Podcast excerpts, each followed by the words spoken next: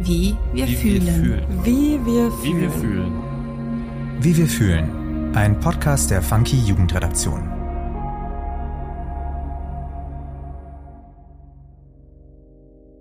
Hi, ich bin Sophie und du hörst den Funky Podcast Wie wir fühlen. Hier übernimmt die Gen Z das Wort und spricht mit spannenden Gästen über das, was ihr Leben auf den Kopf stellt. In meinen Folgen dreht sich alles um das Thema Identität. Dafür spreche ich mit jungen Menschen über das, was ihre Identität prägt und sie zu den Menschen macht, die sie heute sind. Heute spreche ich mit Valeria. Sie kam im Alter von elf Jahren in eine Wohngruppe, also eine Einrichtung der Kinder- und Jugendhilfe, und lebte dort bis zu ihrem 19. Lebensjahr. Letztes Jahr hat Valeria ihr erstes Buch veröffentlicht, in dem es um ihre Geschichte in der Jugendhilfe geht. In dieser Podcast-Folge möchte ich einen tieferen Einblick in das Leben in einer Wohngruppe erhalten und über das Stigma Heimkind sprechen. Valeria erzählt von strukturellen Problemen in der Jugendhilfe und wie sie mit Vorurteilen und Stigmatisierungen umgeht. Wenn du wissen möchtest, wie auch Menschen, die nicht in der Jugendhilfe aufgewachsen sind, aktiv werden können, um Betroffene zu unterstützen, dann höre doch gerne in das Gespräch rein. Liebe Valeria, es freut mich sehr, dass du hier bist. Bevor wir ins Gespräch starten, möchte ich dich zuallererst fragen, wie fühlst du dich heute? Ja, erstmal danke für die Einladung, dass ich da sein darf. Ich freue mich sehr. Ich bin auf jeden Fall noch ein bisschen müde vom Wochenende. Ich war bei einem Care Festival tatsächlich und habe das erste Mal irgendwie so Leute wie mich in Anführungszeichen, also irgendwie auch Leute, die in der Jugendhilfe waren, in Präsenz getroffen. Und es war richtig, richtig schön, aber auch einfach sehr anstrengend und lang und musste, brauchte noch, glaube ich, paar Momente, um wieder zurückzukommen. Und es regnet aber bei uns und es ist so ein cozy Herbstwetter, obwohl wir noch August haben. Und das finde ich aber voll schön. Also sehr gemütlich zu Hause gerade. Ja, schön. Bei mir hier gerade auch so. Ja, magst du äh, dich einmal für unsere Zuhörerinnen vorstellen? Also wer bist du eigentlich und was machst du sonst so? Ich bin Valeria, ich bin 19 Jahre alt, bin Aktivistin. Ich glaube vor allem Aktivistin gerade. Ich bin Autorin. Ich habe ein Buch geschrieben über meine Jugendhilferfahrung. Also ich wohne oder habe acht Jahre in der Jugendhilfe gewohnt, in einer Wohngruppe, habe darüber geschrieben, rede darüber, rede aber auch über ganz viele andere Sachen, also mache noch anderen Aktivismus, also Klimagerechtigkeitsaktivismus, bin bei Fridays for Future und ansonsten, wenn ich nichts von all dem mache, dann gehe ich tanzen. Was für eine Tanzrichtung machst du? Ich tanze Ballett und Contemporary, aber ich habe jetzt ganz neu Heels ausprobiert, also quasi tanzen in High Heels und das ist auf jeden Fall auch sehr nice. Cool. Heute sprechen wir über das Thema Aufwachsen in einer Jugendhilfeeinrichtung. Du bist im Alter von elf Jahren in eine Einrichtung der Jugendhilfe gekommen und hast insgesamt acht Jahre in einer Wohngruppe gelebt. Möchtest du erzählen, wie es dazu gekommen ist? Ja, vielleicht knapp. Wir haben bei meiner Mutter gewohnt und meine Mutter ist psychisch erkrankt, ganz stark und konnte sich nicht mehr um mich kümmern und auch nicht um meine Geschwister. Und dann war es irgendwann so schlimm, dass ich gesagt habe, ich muss irgendwo anders hin und bin zum Jugendamt gegangen und dann in eine Wohngruppe gekommen und da auch geblieben. Mhm. Und wie sah dein Alltag in der Wohngruppe aus? Also eigentlich so, wie man es halt auch von zu Hause kennt, außer dass da halt ein paar mehr Menschen rumwuseln. Also wir hatten Betreuerinnen, die immer da waren, die haben Schichtdiensten gearbeitet. Morgens war die eine da, mittags kam eine andere und abends dann wieder eine andere, die über Nacht blieb. Und ich habe aber so meinen Alltag gelebt. Also ich bin einfach zur Schule gegangen morgens und nachmittags wieder nach Hause und dann gab's Abendessen. Genau, ich hatte Hobbys, also mal war ich tanzen, mal hatte ich Kunstunterricht. Am Wochenende bin ich immer nach Hause gegangen zu meinen Geschwistern, habe die besucht. Ja, ich glaube so, das ist so der typische Alltag auf jeden Fall. Wenn du dich an deine Zeit zurückerinnerst, ist jetzt ja nicht so lange her, dass du ausgezogen bist, aber gibt es irgendwelche positiven Erinnerungen aus der Zeit in der Wohngruppe, an die du dich besonders gerne zurückerinnerst? Kannst du da vielleicht ein, zwei Beispiele nennen? Ja, also es gibt ganz viele. Ich meine, acht Jahre sind ja auch lang. Ich glaube, so das Schönste fand ich die Tanzpartys, also auch so sehr spontane Aktionen. Irgendjemand macht die Musik an und dann fängt irgendjemand an zu tanzen und irgendwann tanzen wir alle verrückt. Manchmal auch in ganz verrückten Kostümen oder mit ähm, verschiedenen Accessoires. Aber auch so das Alltagshighlight war eigentlich immer das Abendessen. Das war der Moment am Tag, wo alle irgendwie zusammenkamen und am Tisch saßen und erzählt wurde. Und man hat immer gehofft, dass eine coole Betreuerin da ist. Und dann war es irgendwie eben, genau, so das Highlight des Tages. Gab es auch Dinge, die du am Leben in der Wohngruppe nicht mochtest? Ja, auch ganz viele. Mindestens genauso viele wie die, die ich mochte. So im Alltag auf jeden Fall dieser Wechsel von den Betreuerinnen Also wenn ich morgens zur Schule gegangen bin und zurückkam, dann war eben nicht die gleiche Person da. Es hat niemand gefragt irgendwie, hey, wie war die Klassenarbeit? Oder man musste das halt selber erzählen, weil die Person das meistens gar nicht so auf dem Schirm hatte. So generell einfach so dieses Hin- und Hergerissen sein, weil meine Geschwister eben noch bei meinem Vater wohnen und ich ja eigentlich, also ich habe ja Eltern, das ist ja nicht so, als hätte ich keine Eltern, ich habe ein Zuhause und will da eigentlich auch immer sein, aber aus verschiedenen Gründen geht es halt nicht. Und dann irgendwie so zwei zu Hause zu haben und dazwischen immer wechseln zu müssen, ist sehr, sehr anstrengend und kräftezerrend auf jeden Fall. Hm, ja, das glaube ich sofort. Und ähm, die anderen Kinder und Jugendlichen, die da mit dir in der Wohngruppe gewohnt haben, gab es da auch oft Wechsel? Also ich habe mal zusammengerechnet für meinen Abschied. Ich habe also insgesamt mit den Betreuerinnen und den Kindern habe ich über 100 Leute kennengelernt in den acht Jahren und das ist schon viel und die wissen ja alle eigentlich auch super viel über einen. Also sowohl die Kinder als auch die Betreuerin. Die wissen, wie man im Schlafanzug aussieht was man für Probleme hat, wenn man schlechte Laune hat und kriegen so viele Sachen von einem mit und dann ziehen die aus und manche von ihnen sieht man nie wieder. Manchmal ist es sehr schade, manchmal ist es okay. Und manchmal ziehen halt eben auch Leute ein, die sehr laut sind. Es gab viel Gewalt auf der Wohngruppe. Also es gab Phasen, da war jeden Tag die Polizei da. Aber irgendwie sind es jetzt auch die Geschichten, die man erzählt, so im Nachhinein von dem Leben dort. Also irgendwie halt gehört so dazu. Und du hast ja gerade schon erzählt, dass du Autorin bist. Du erzählst in deinem Buch, das ist nicht mein Zuhause, über deine Geschichte. Ich habe mich gefragt, was dich dazu inspiriert hat, ein Buch über dein Leben in der Jugendhilfe zu schreiben. Also ich war tatsächlich einfach richtig wütend, weil irgendwie so viel schief läuft im Jugendhilfesystem und es war tatsächlich so, dass richtig viele ausgezogen sind in kurzer Zeit und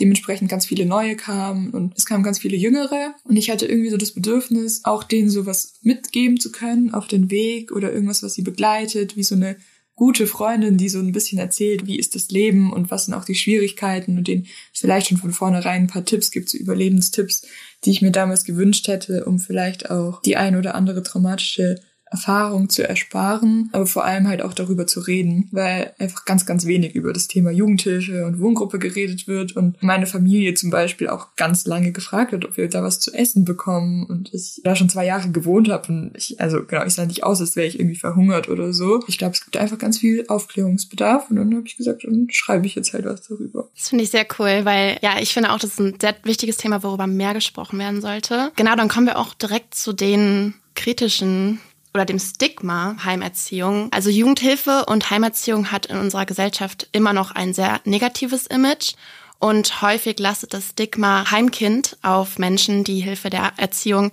in Anspruch nehmen. Vorurteile wie Kinder und Jugendliche werden in Heimen geschlagen, bekommen keine richtigen Klamotten oder zu wenig zu essen. Oder in Heime kommen nur junge Menschen aus Familien, die versagt haben, asozial oder gewalttätig sind. Solche Vorurteile sind leider noch allgegenwärtig. Wie gehst du persönlich mit solchen Vorurteilen und Aussagen um? Doch eigentlich schon immer sehr offen und ähm, habe einfach das Bedürfnis darüber zu reden und aufzuklären und so ein bisschen dadurch zu entstigmatisieren, weil es ist ja nichts Schlimmes dran. Genauso wie meine Eltern nichts dafür können, dass sie krank sind, ist mir auch immer super wichtig zu sagen. Also ich habe keine schlechten Eltern, einfach krank geworden und konnten sich nicht kümmern. Und deswegen sind Wohngruppen ja eigentlich was Gutes, weil es ja eigentlich ein Ort ist, der auffangen sollte in der Theorie und Sicherheit geben, dann, wenn halt ähm, die Eltern das nicht können oder irgendjemand anders. Deswegen glaube ich, ist einfach super wichtig, darüber zu reden, dass die Menschen verstehen, wir sind keine Problemkinder und wir können irgendwie alles und wir können auch sauer sein, aber das können alle anderen Menschen auch. Und wir haben halt einfach super schwierige Geschichten schwierige Erfahrungen gemacht und ich finde, das legitimiert auch den ein oder anderen Wutausbruch oder das, was man so als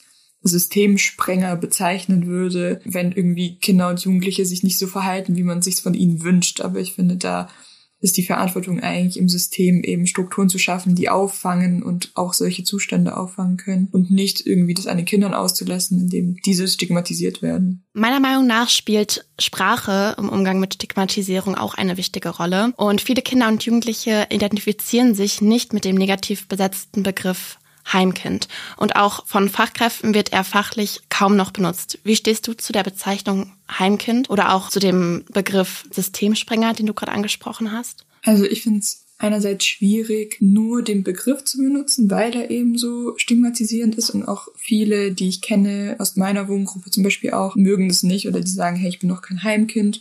Ich finde auch das voll, das ist was Kulturelles. Also bei mir auch in, mit meinen russischen Wurzeln ist äh, das Wort Heim nochmal anders auch belegt und das ist ganz, ganz schlimm, weshalb ich irgendwie den in meinem familiären Umkreis auch nie benutze. Gleichzeitig finde ich aber ist eigentlich Jugendhilfe. Also es sind ja Heime und es ist auch der Begriff, der so geläufig ist. Also wenn ich den Menschen sage, ich wohne in einer Wohngruppe, dann schauen mich alle mit großen Augen an. Wenn ich sage, ich wohne im Heim, dann ist es irgendwie klarer. Und ich glaube, das ist auch das, was wir im Umgang damit brauchen. Also mehr Variabilität, also mehr Begriffe. Und ich glaube auch, also wenn ich so in Fachkreisen rede oder auch mit Leuten, dann sage ich ganz oft einfach Jugendhilfe. Und dann sage ich Wohngruppe und gleichzeitig manchmal lasse ich aber auch schon das Wort Heim dann fallen oder verbinde es damit, um eben auch diesen Begriff zu entstigmatisieren, damit er auch wieder okay ist. Ich glaube, das ist genauso wichtig wie andere Begriffe zu akzeptieren. Und ich glaube, wenn wir einfach eine Variabilität schaffen und alle die Begriffe benutzen können, die sie wollen, dann wird's auch besser oder schöner, glaube ich, und auch einfacher. Und ich glaube, vor allem ist ja eigentlich das Ziel eben, dass Heimerziehung oder Heim ja eigentlich nichts Schlechtes ist. Und dann können wir nicht von Wohngruppen reden und das Heim einfach weglassen. Und da geht's um die Institution, die sich wandeln muss und damit auch der Begriff. Was braucht die Jugendhilfe deiner Meinung nach von Gesellschaft oder auch von der Politik, um das Stigma Heimerziehung aufbrechen zu können? Ich glaube, das Thema muss auf jeden Fall weg vom Rande der Gesellschaft und in den Mittelpunkt ich dachte ganz lange so, ja, ich habe jetzt ein Buch geschrieben und es geht nur so ganz wenige an, weil es sind ja nur ganz wenige in der Jugendhilfe davon betroffen oder so. Aber eigentlich, also Jugendhilfe ist ja eigentlich das, was auffängt, egal bei wem. Also es kann allen passieren, dass irgendwie die Eltern erkranken oder es braucht nur einen Autounfall und die Kinder landen in der Jugendhilfe. Und deswegen finde ich, ist es eigentlich so wichtig, dass es im Interesse aller ist, auch dass diese Orte Sicherheit geben, dass sie gute Orte sind, in denen wir auch wollen, dass unsere Kinder dort gut aufwachsen. Und dazu müssen wir, glaube ich, darüber reden. Es braucht mehr Räume, es braucht mehr Sichtbarkeit für das Thema, braucht aber auch ganz viel Aufklärung, also eben auch in älteren Generationen zu sagen, hey, das Heim von heute ist nicht mehr wie das in den 80ern oder in den 60ern. Und es braucht aber auch die Bereitschaft von den Menschen, Verständnis zu zeigen und auch die Offenheit, dass sie eben ihre Stigmen, die sie in ihrem Kopf haben, beiseite legen und sagen, hey, du bist ein Mensch, so wie alle anderen auch und du bist kein Problemkind, weil du so und so aufgewachsen bist. Und ganz oft ist es auch eine Schuldfrage. Also ganz oft wird irgendwie gesagt, ja, aber das Kind ist doch selber schuld, wenn es so rumschreit und sich nicht so benimmt wie die anderen und deswegen ist es ein Systemsprenger, weil es verhält sich so. Aber mir ist immer ganz wichtig zu sagen, das Kind ist nie schuld. Also egal was passiert, aber das Kind benimmt sich immer so, wie es also aus den Lebensumständen heraus. Es hat sich ja nie bewusst dazu entschieden, irgendwie den und den Mangel und das und das Bedürfnis zu haben, was nicht befriedigt wurde, weshalb es sich dann so verhält oder nach Aufmerksamkeit schreit. Und wenn es keine guten Wege gelernt hat der Kommunikation, dann wird es manchmal zu einem Systemsprenger und hat aber nie selber Schuld dran. Und genau dann ist es wieder die Aufgabe des Systems und der Menschen, das aufzufangen und da Netze zu bauen. Ich habe auf deinem Instagram auch ein Zitat von dir gefunden. Ich lese es einmal vor. Alles, was ich wollte, war ein Zuhause. Alles, was ich bekam, war ein Platz in einer Wohngruppe, in der Menschen ein- und ausgehen, so wie es ihnen gefällt. Du hast ja gerade schon ein bisschen erklärt, was dich daran stört. Gibt es noch weitere strukturelle oder interne Probleme, mit denen Kinder und Jugendliche in Wohngruppen häufig konfrontiert sind? Ja, auf jeden Fall. Also es gibt auf jeden Fall ganz großes Thema bei mir, ist diese Zerrissenheit. Ich suche ja eigentlich ein Zuhause oder auch als ich ausgezogen bin, eben ich habe dieses Zuhause gesucht und dann stößt man eben aber auf ganz viele fremde Menschen und diese fremden Menschen werden irgendwann zu Familie und zu Bekannten und dann gehen sie aber wieder und also es sind einfach auch Traumata, die sich wiederholen. So Retraumatisierung ist ein ganz großes Thema. Der Personalschlüssel ist einfach super schlecht. Es sind einfach super schlechte Arbeitsbedingungen. Wir haben krasse Personalmängel. Leute, die oft gehen, Leute, die nicht da bleiben können, aber eben auch einfach von den Grundbedingungen her. Also wir haben acht Plätze in meiner Wohngruppe gehabt und immer nur eine Betreuerin, die da war ist es ja klar, dass sie nie genug Zeit hat für alle. Für Kinder mit vielen Bedürfnissen, mit vielen Mängeln. Also wir brauchen alle viel Liebe, viel Aufmerksamkeit. Irgendwie jemand, der da ist, der uns eine gute Nachtgeschichte vorliest und auch mal länger da bleiben kann, wenn wir weinen oder so. Das geht halt alles nicht. Also weil sobald eine Betreuerin in mein Zimmer kommt, geht halt vor meinem Zimmer sozusagen die Welt unter, weil alle irgendwas brauchen und ja auch darauf angewiesen sind. Und ich glaube, das ist einfach ein großes Manko. Also wir brauchen halt eigentlich kleinere Wohngruppen oder mehr Fachkräfte. Also auf jeden Fall da ein Wandel und aber auch ein Wandel in dem Denken. Es wird über Professionalität ganz viel gearbeitet. Und ich brauche ja als Kind aber eigentlich jemanden, der mich in den Arm nimmt und irgendwie da ist und eben halt so ehrlich mit mir ist und mir so auch begegnet und nicht eine Person, die irgendwie dasteht und mich anschaut und fragt, darf ich dich umarmen oder gar nicht umarmt oder halt also einfach so eine Distanz da ist, weil im Endeffekt ist es ja mein Zuhause und ich wohne da und ich will irgendwie nicht von Fremden betreut werden, sondern eben von Menschen, die ich kenne und die irgendwie mir auch das geben können, was ich brauche. Ja, das ist total wichtig. In meinen Folgen geht es ja auch vorrangig um die Frage, was die Identität eines Menschen prägt. Inwiefern spielt das Aufwachsen in der Jugendhilfe eine Rolle für deine Identität? Also einfach so mein Denken oder auch so mein Weltbild auf jeden Fall. Ich habe, glaube ich, ganz früh angefangen, meinen Familienbegriff auszuweiten und eben Leute als Familie zu bezeichnen, die man jetzt so nicht so typisch, glaube ich, eine Familie hat. Und eben auch Leute aus dem System quasi, also Leute, die mich eigentlich nur betreuen. Und das ist dann natürlich auch immer die Frage, darf man das, darf man das nicht, also darf ich meine Betreuerin als Familie bezeichnen, aber auch meine ganzen MitbewohnerInnen, die irgendwie mir sehr ans Herz gewachsen sind. Und ich glaube, das ist was Schönes, also ich glaube, es ist einfach so ein großes Gefühl von Liebe, mit der ich irgendwie in die Welt hinausgehe und irgendwie so Menschen begegne, aber eben auch dieses Verständnis eben auch für die Menschen, also ich glaube, so jeder Mensch hat eine eigene Geschichte und das Bewusstsein dafür habe ich irgendwie auch. Man sieht mir ja nicht an, dass ich aus einer Wohngruppe komme oder so und so aufgewachsen bin. Und gleichzeitig fehlen mir aber auch viele Sachen. Also mir fehlt eben ganz viel Aufmerksamkeit, ganz viel Liebe. Ich habe da irgendwie noch so ganz viele Gefühle in mir, die ich irgendwie nicht verarbeiten konnte. Und habe manchmal eben das Gefühl, nicht so gut den Anschluss in die Gesellschaft zu kriegen, weil es ja schon ein künstliches auch Umfeld ist, in dem ich aufgewachsen bin. Also ich habe zum Beispiel nicht gelernt, wie man ehrliche Beziehungen führt, so richtig. Ähm, auf Augenhöhe vor allem, weil Betreuerinnen-Kind-Beziehungen ja schon immer sehr von oben herab sind und immer bedacht sind, das Kind zu schützen. Und ich habe jetzt in meinen ganzen Beziehungen, in meinen Freundinnenschaften immer das Gefühl, ich muss irgendwie meine Freundinnen schützen zum Beispiel und darf mich nie so ganz da reingeben, kann mich nicht fallen lassen, kann irgendwie nicht so ganz ich sein, weil ich immer Angst habe, zu viel zu sein oder eben nicht das zu bekommen, was ich brauche. Ich glaube, das ist einfach jetzt ein Teil von mir und ich glaube, es würde mich auch mein Leben lang begleiten und kann aber gerade jetzt irgendwie auch Erfahrungen machen, dass es geht und dass es Leute gibt, die mich halten und da sind. Und das ist aber auch voll schön. Ja, ist auf jeden Fall voll stark, finde ich. Und du bist jetzt auch vor kurzem aus der Wohngruppe ausgezogen. Möchtest du kurz erzählen, wie der Auszug für dich war? Also mein Abschied war richtig, richtig schön, weil einfach in den acht Jahren eben ganz viele Menschen zusammengekommen sind. Und die habe ich auch alle eingeladen. Das heißt, es waren super viele Menschen da, also nicht alle, aber sehr viele. Und es war nochmal sehr emotional, aber auch so richtig verkraftet habe ich es, glaube ich, noch nicht. Also ich habe manchmal das Gefühl, ich bin einfach gerade nur im Urlaub und komme nochmal irgendwann zurück und dann ist alles wieder so, wie es war.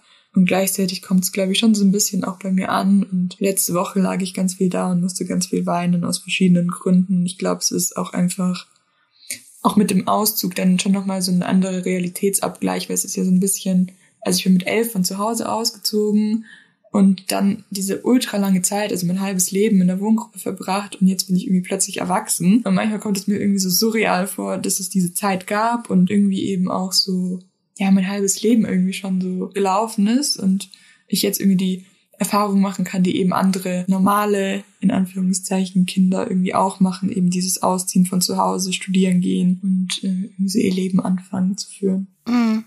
Studierst du jetzt? Ich fange jetzt an im Herbst fange ich an, soziale Arbeit zu studieren. Ah, sehr cool. da hast du ja auch schon mal eine gute Grundlage, Erfahrungen und hast schon ein Buch geschrieben über ein sehr wichtiges Thema in der sozialen Arbeit. Sehr cool. Zum Schluss würde ich dich noch mal gerne fragen, ob du einen Appell für unsere Zuhörerinnen hast. Wie können auch Menschen, die nicht in der Jugendhilfe aufgewachsen sind, aktiv werden, um Betroffenen zu helfen oder der Stigmatisierung entgegenzuwirken? Also ich glaube auf jeden Fall darüber reden, also beziehungsweise sich informieren, und schauen, was gibt's für Informationsquellen. Da gibt's tatsächlich sehr wenig. Deswegen natürlich auch mein Buch. Also es ist keine Eigenwerbung, aber ich finde irgendwie, genau, sich auf unterschiedlichen Wegen zu informieren, aber eben auch zuzuhören, also erfahrenen oder Betroffenen Räume zu schaffen, wo sie erzählen können, auch ganz offen und dann eben weiterhin aufklären, aber auch in der Politik appellieren. Also ich glaube, wir brauchen halt mehr eine Lobby, es braucht halt mehr Leute, die irgendwie auch sagen so, hey, da läuft was falsch und wir müssen was ändern und wir brauchen irgendwie bessere Arbeitsbedingungen und generell bessere Bedingungen und ganz klein oder was irgendwie so Einzelne auch tun können, glaube ich, sind so Patenschaften. Weil ich sage immer, jedes Kind braucht eine Person, die an einen glaubt, damit man das irgendwie schafft im Leben. Und ich finde, Patenschaften sind was ganz, ganz Wertvolles. Sei es auch nur finanziell, wenn man irgendwie 30 Euro im Monat spendet, damit ein Kind tanzen gehen kann oder eben ab und zu sich mit einer Person zu treffen, mit einem Kind irgendwie was zu unternehmen, auch da zu bleiben. Ich glaube, das wirkt eben auch dieser Unsicherheit von, okay, alle Menschen gehen weg, entgegen, wenn es eine Person gibt, die auch bleibt und es wirklich ernst meint mit dem Kind. Mhm. Und hast du noch einen Wunsch für die Zukunft der Kinder- und Jugendhilfe? Einen nicht. Ich habe immer so drei Begriffe, die ich sage. Ich wünsche mir Sicherheit, Ehrlichkeit und Vertrauen. Und ich glaube, wenn wir die Begriffe irgendwie so mitnehmen, gerade auch die Fachkräfte, aber auch die Kinder und Jugendlichen, dann wird's, glaube ich, auf jeden Fall gut oder auf jeden Fall mal besser. Und ich wünsche mir einfach ganz viel Vertrauen in die Kinder, dass sie es schaffen, und ja, ich glaube, es wird schon. Also ich finde, Jugendhilfe ist was, da kann man es rausschaffen und das kann man überleben und erleben und es kann auch ganz, ganz, ganz viel Schönes eben sein und einfach eine andere Art aufzuwachsen. Und das, genau die, die es erleben müssen, doch auch mit einem schönen Gefühl da rausgehen können irgendwann. Das hast du sehr, sehr schön gesagt. Okay, dann danke für deine Geschichte und für das Gespräch. Ja, danke dir. Danke, Valeria, dass du deine Erfahrungen in der Jugendhilfe so oft mit mir geteilt hast. Aufzuwachsen in einer Jugendhilfeeinrichtung ist ein Thema, das die Realität vieler Menschen widerspiegelt und dennoch viel zu wenig Gehör in der Öffentlichkeit findet. Valeria zeigt mit ihrem Engagement als Autorin und der Weitergabe ihrer persönlichen Berührungspunkte mit der Jugendhilfe, dass ein öffentlicher Austausch essentiell ist, um die strukturellen Umstände in Wohngruppen für Kinder, Jugendliche sowie für das Fachpersonal zu verbessern und um das Stigma rund um das Thema aufzulösen. Denn in einer Jugendhilfeeinrichtung zu leben ist nichts, was tabuisiert werden sollte. Danke euch fürs Zuhören und wenn euch die Folge gefallen hat, dann abonniert doch gerne unseren Podcast, um nichts mehr zu verpassen. Vielen Dank und bis bald. Wie wir fühlen. Ein Podcast der Funky Jugendredaktion. Produktion und Redaktion Sophie Blei Lena Enders und Nina Sabo. Schnitt und Sound Markus Klose und Max Wiegand.